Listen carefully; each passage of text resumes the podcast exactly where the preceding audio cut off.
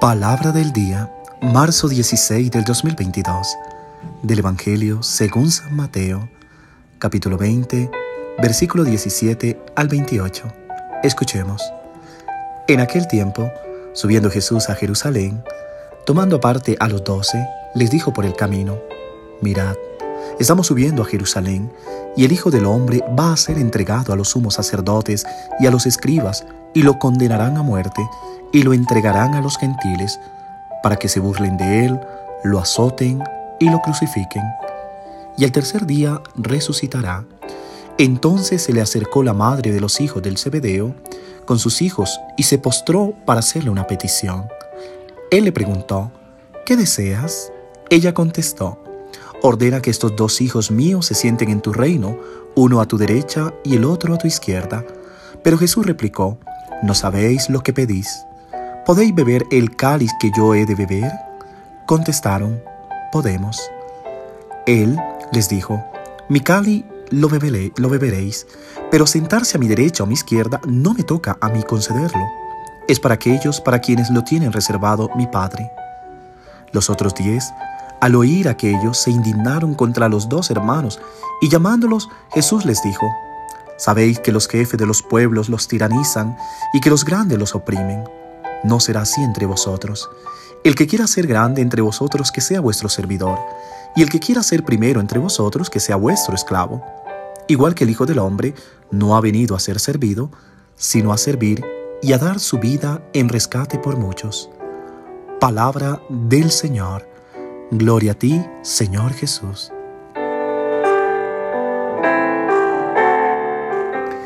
¿Qué tal mis queridos hermanos y hermanas, acompañándote en este día? Pido a Dios que tu día esté lleno de bendición, lleno de alegría, que hoy te libere de toda depresión, de todo dolor, de toda tristeza que estés atravesando en estos momentos, de toda ansiedad, de todo estrés. Que Dios sea tu refugio. Habla con Él y yo le hablaré de ti.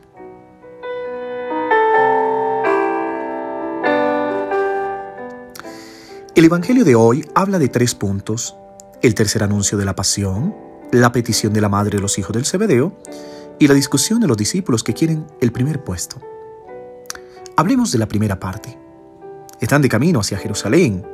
Jesús va delante de ellos porque Jesús es el maestro y ellos los discípulos.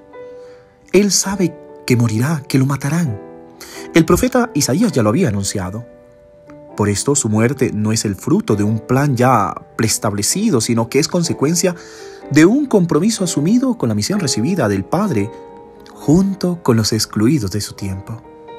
Por esto Jesús alerta a los discípulos sobre la tortura y la muerte que encontrará en Jerusalén, pues el discípulo ha de seguir al Maestro aunque fuera para sufrir con él. Los discípulos están asustados y le acompañan con miedo. Es normal.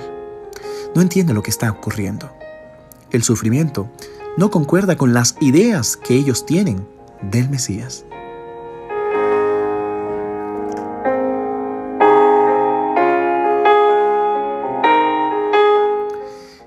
Si vemos este pasaje, entra en el corazón de esa lucha que está en cada hombre, en una lucha por su realización, esa lucha que concierne el concepto de gloria. El hombre necesita gloria. Muy simple. Significa ser reconocido, busca reconocimientos. Si uno no es reconocido, no es conocido, perdón, y reconocido, no existe. Ese es el pensamiento de muchos. El hombre no vive solo de pan, vive del cariño que le da el otro, del reconocimiento. Por eso vemos que Dios mismo es la gloria.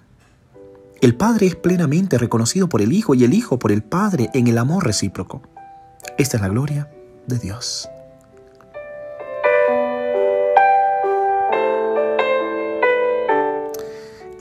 El error que cometemos es no conocer nuestra verdadera gloria. Entre otras cosas, gloria en hebreo significa kadot, significa peso, consistencia. La, la, consistencia de una persona es exactamente lo que es a los ojos de Dios. Eres un niño. Esta es tu gloria. Es una gloria infinita. Si no conocéis esta gloria, buscáis tantas glorias que andáis mendigando, que andáis pagando caro. Son las diversas vanaglorias las que están en el origen de la maldad del mundo. La maldad del mundo es toda para la vanagloria. La vanagloria en realidad significaría peso vacío, nada de gloria. La gloria de la propia imagen, que se llama idolatría, el culto a los ídolos que luego nos convierten en ídolos vacíos, que tienen ojos que no ven, oídos que no oyen, bocas que no hablan, es decir, ya no hay comunión ni vida.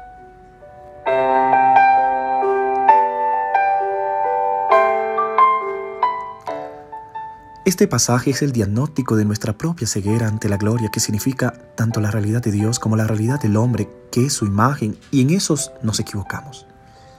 El Evangelio quiere curarnos precisamente en este punto, hacer nacer hombres nuevos, hombres libres, hombres que conozcan la verdadera gloria, la dignidad propia de los hijos de Dios y la dignidad de todo hombre. Solo cuando vemos la gloria, es decir, el amor infinito de Dios por nosotros, existimos plenamente como personas libres. Si no, somos esclavos mendigos de esta búsqueda de reconocimiento, porque estamos absolutamente necesitados de reconocimiento. Y si no lo encontramos donde está, lo suplicamos donde no está, insaciablemente.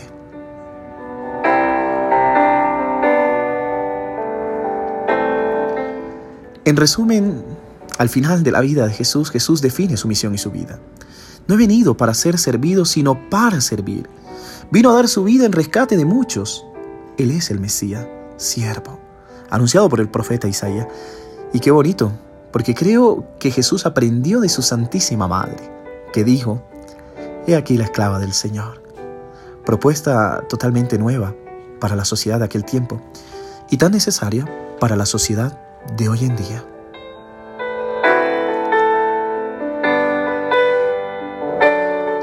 Mis queridos hermanos y hermanas, Pienso que el verdadero discípulo no busca su gloria, no busca reconocimiento, busca al Señor para ser libre y para seguirle en ese camino doloroso de la cruz, para llegar a la gloria de Jesús. Amén.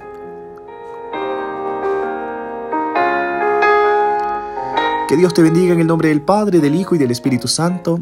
Amén. Te deseo un feliz día.